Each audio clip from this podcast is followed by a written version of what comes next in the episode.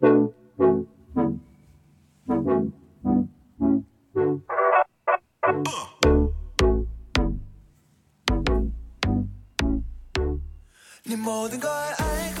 家好，这里是撕票俱乐部海上日记，我是露露 Lucia。今天是四月二十九日，星期五啦。今天的海上日记想跟你分享一点点做志愿者发现的小事儿。我因为自己其实身体不是很好，感觉志愿者队伍帮不上什么忙，不要反而添乱，所以之前其实没有怎么参与过。这周呢，因为小区里面多了一个巡楼的任务，主要任务就是如果遇到出户的邻居，就要劝他们回家。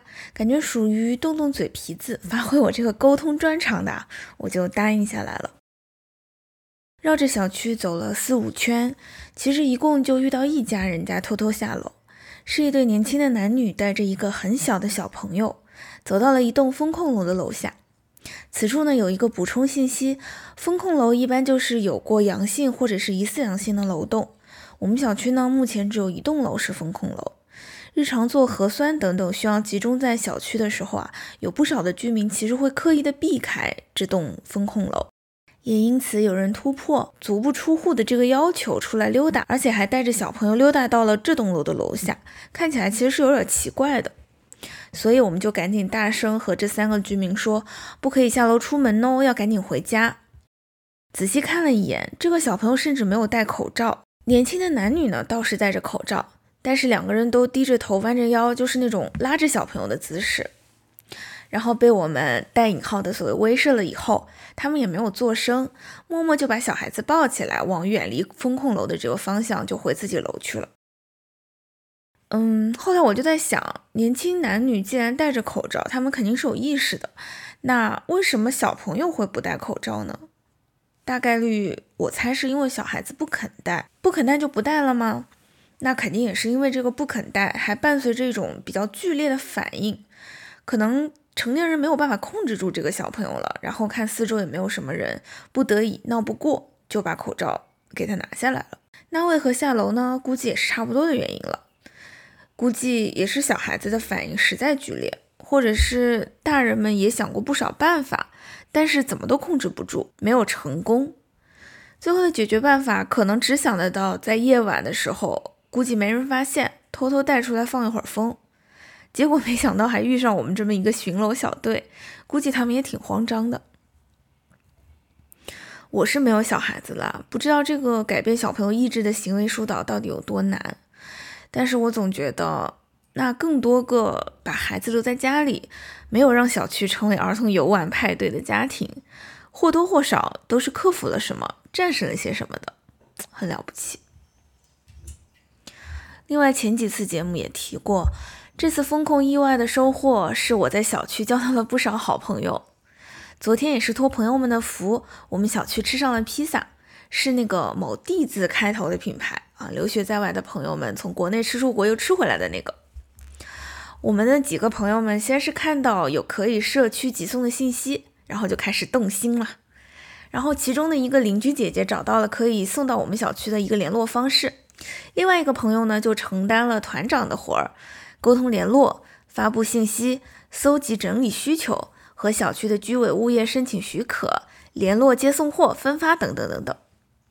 结果最后我们小区买掉了四百多份披萨，大家期待了好多天，团长姐妹们也提前做了些准备。最开始其实选日子的时候啊，天气预报明明那天是晴天。结果昨天下晚的时候忽然下雨了，不少的分发计划就被打破了。但是还有几百个家庭在家里盼着披萨呢，不是？然后其实也没有做很多的提前商量，几个朋友就都开始帮忙了。有的在分装做标记，然后另外几个朋友往返于各个不同的邻居群，给不同的群的订了披萨的邻居们通知分发的进度。两个姐妹玲玲和木木，她们都是很年轻的女孩子啊，推着大拖车，穿着白色的那种全身的防护服，淋着大雨，满小区跑了好几圈，来来回回的送，大概三个小时不到的时间吧，把四百多份披萨全都送完了。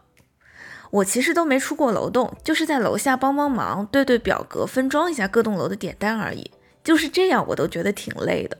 我估计啊，以我这个体弱程度，如果真的陪他们满小区送货的话，我大概会晕过去吧。但是玲玲和木木送完，也就上去吃了一点东西，又去继续帮小区邻居们运送其他水果了。这次啊，亲身参与了一下，我那种这次风控真是靠邻居们喂大的想法就更强烈了。当晚还有个小幽默，据说因为我们小区所在的街道物资发的不是很多，当晚呢，其实有一次很多其他小区都参与的联合击鼓行动。但当晚我所在的小区居民并没有参与其中，据说因为都是在关心这个披萨分发的进度，不知道算不算也是某种维和贡献了。今天周五了嘛，连续在家办公没有上下班差别的朋友们，明天开始也是终于要迎来假期了，反正哪儿都去不了，给你推荐一部韩剧吧。这部剧属于我最近的 guilty pleasure。是一部奈飞播出的韩剧《社内相亲》。其实我已经挺久没有看韩剧了，最近的日剧换档期感觉还没上劲儿，想找点甜剧开心开心。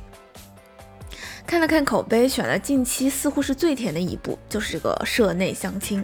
我的天，真的非常上头，有一种。十几年、二十年前那种古早韩式甜剧的感觉，就是土甜土甜的。这部剧是有漫画原作的，剧情呢不太经得起推敲，不能细想。简单总结来说啊，就是四个主人公：男主财阀家庭美食公司的社长，聪明又冷酷，珍惜时间，热衷事业，不谈感情；女主负债家庭美食公司的一个研究员，热爱工作，表现很优秀。女二呢是女主的闺蜜，她也是一个财阀家庭的，但对家庭的价值观不是很认同。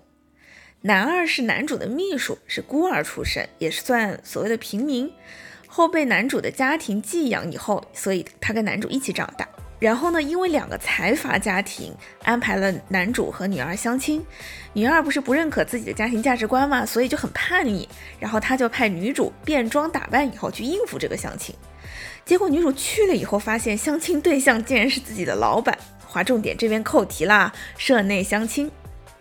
男主呢，因为珍惜时间、热衷事业、懒得麻烦这个设定，就和女主协议恋爱了，这样减少跟其他人继续相亲，浪费时间。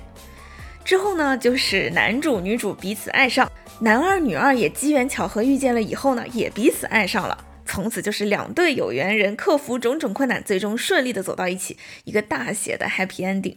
是的。这个剧情啊，就是如此的离奇。不要问我为什么负债家庭的女主会和财阀家庭的女儿上同一个学校一起长大，我也不知道。更别说说好的这个聪明冷酷、珍惜时间、热衷事业的男主，为什么遇到女主以后就彻底恋爱脑了，什么都不管了，专心恋爱了，就这样还没有被开除，我也不理解。但是我真的不在意，我真的就是非常想看一点那种甜甜的恋爱，就是。上头的那种感觉，而且呢，这部剧就是节奏很快，CG 做的很可爱，配乐很轻松，女主女二的性格、演绎、人格魅力都非常的讨喜。女主的演员金世正是第一届 Produce One One 的出道选手第二名，所以就是长得很可爱，然后唱歌也非常好听。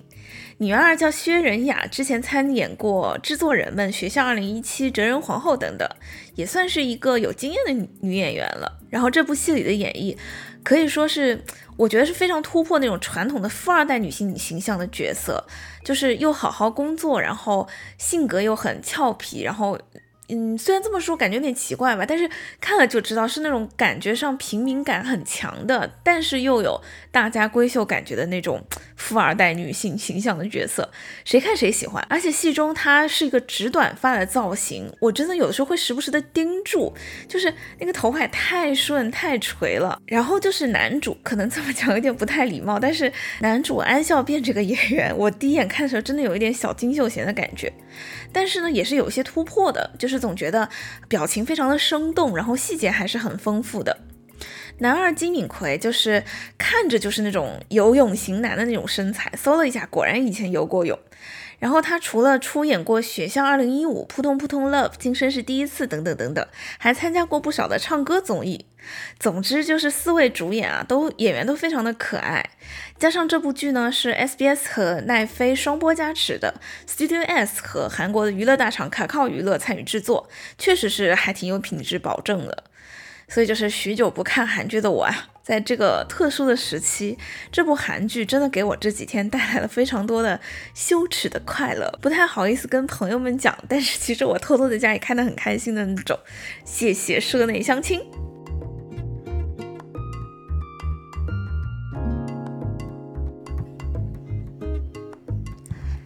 另外啊，这次我在看剧的时候，有时候会有些奇怪的想法。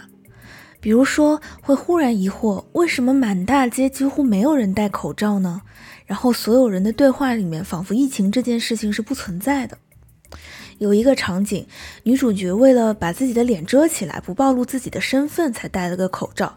然后大家都表现得非常的惊讶。之后是因为女主说：“哦，我感冒了”，大家才平静下来。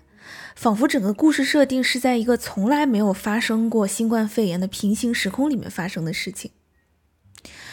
然后我就在想啊，其实本来电视剧里的大家走在路上没戴口罩是一件很平常的事情，以前也不是没有过任何的流行疾病，包括曾经有过的非典、SARS 啊等等。但是可能因为当时 SARS 很快就结束了，就你记得当时有那么一个事情，但好像对后来的所谓平常的生活也没有产生那么大的影响，大家就仿佛忘记了这件事情了。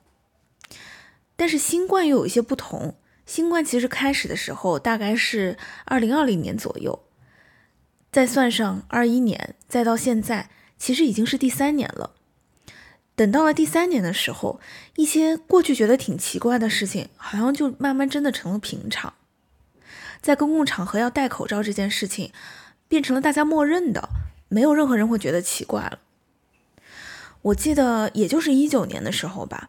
那个时候做节目还会因为一些境外发生的事件，而对于戴口罩这件事有一个非常负面的评论和影响。特别是好好的录制节目，为什么在节目里面要戴口罩，会变成一个嗯有一些负面讨论的事情。结果没有想到，其实也就是几个月之后，不戴口罩的人反而变成了被疑惑、被攻击的对象。世界的变化好像真的是很大。有的时候，因为你就一直生活在其中，你就不断的调整自己去适应眼下。但是，可能过一段时间回过头去想想，你的这种为了眼下而做的调整，可能是真的会改变一些什么的。其实今天分享的另外两件小事，看着很奇怪的小孩子偷偷不戴口罩下楼，曾经也是很平常的事情啊。而可能现在上海每个小区都在发生的。团购分发物资这样一件平常的小事，对于那些没有经历过风控的人来说，估计又是如此奇怪的吧？怎样才算奇怪？如何才是平常呢？这是我今天的一些莫名其妙的小想法。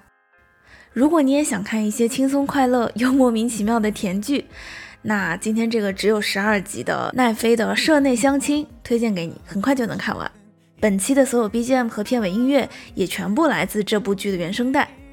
以上就是今天的海上日记，我的奇怪想法们。我是 Lucia，下次再见。